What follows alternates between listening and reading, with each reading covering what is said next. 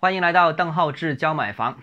昨天我们谈到货币溢出对楼市，特别是最重点若干区域的房价的支持。今天我们继续啊，就是在去年一线城市当中，就是广州、南沙、黄埔、花都这几个区域呢，是搞了人才购房政策的。那这个人才购房政策的确是推动了市场外地购买力进入了这个一些区域，但是大大家看到，其实北京、上海、深圳这几个城市。并没有放开人才购房政策，他们几个城市没有调控政策，几乎是没放松，尤其是上海、北京还很紧呢。但是为什么这些城市在没有人口人才政策的推动之下，房价仍然能上涨呢？所以解释就是这一轮行情人才购房政策只是推手之一，还有其他推动这个因素。那比如说刚才我们上一期说的货币超发的问题了，等等等等。那所以呢，这一轮广州楼市调控政策主要是堵了人才购房的这个口子，堵了这个口子，但也不等于彻底堵死了所有引发这轮行情上涨的一个所有的要素和因素。况且呢，现在也不是彻底堵死了，坦白说，只是说要交一年社保而已。外区投资客是有心买，真的想买这个地方的话。养一张房票也不奇怪，什么叫养房票？深圳的人就知道了啊，就交社保，一直交，交过五年啊，可以获得一个购房资格。这购房资格是需要养的，五年时间一个啊，所以广州就一年算不得什么。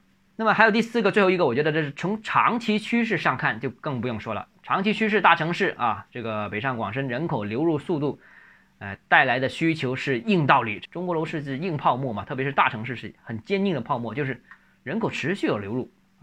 那中国人口和土地资源错配的根本问题，其实一直以来都没有改变。所以，为什么大城市房价好像永远上涨呢？啊，这个就关键了。这个预期，这个房价还能上涨的预期，也会使得买家不担心现在被套，或者说近期被套，因为它最终仍然会解套。所以，这个也注定了这个他们长期看好，促使他们近期入市，或者说。尽早入市的一个关键。那总结一下啊，这个呃，广州的确出台了很多调控政策，我相信广州也会进入横盘期，这个最终一定会进入横盘期的。但是呢，这个横盘期不是现在，不是现在我们看到的四月、五月这些时间，应该是调控进一步再次升级之后才会出现。这个时间其实我之前已经说过了，我个人预测大概是八九月份可能会有新一轮的。真正的猛烈的调控政策，大家拭目以待啊！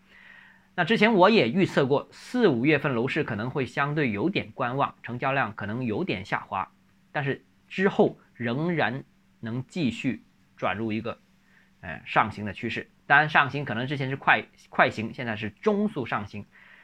没有八九月份的，或者说没有新一轮更严厉的调控政策，这种中快速的上涨仍然是能保持的。真的调控之后。也能保持慢速或者平稳，所以现在入市仍然不迟。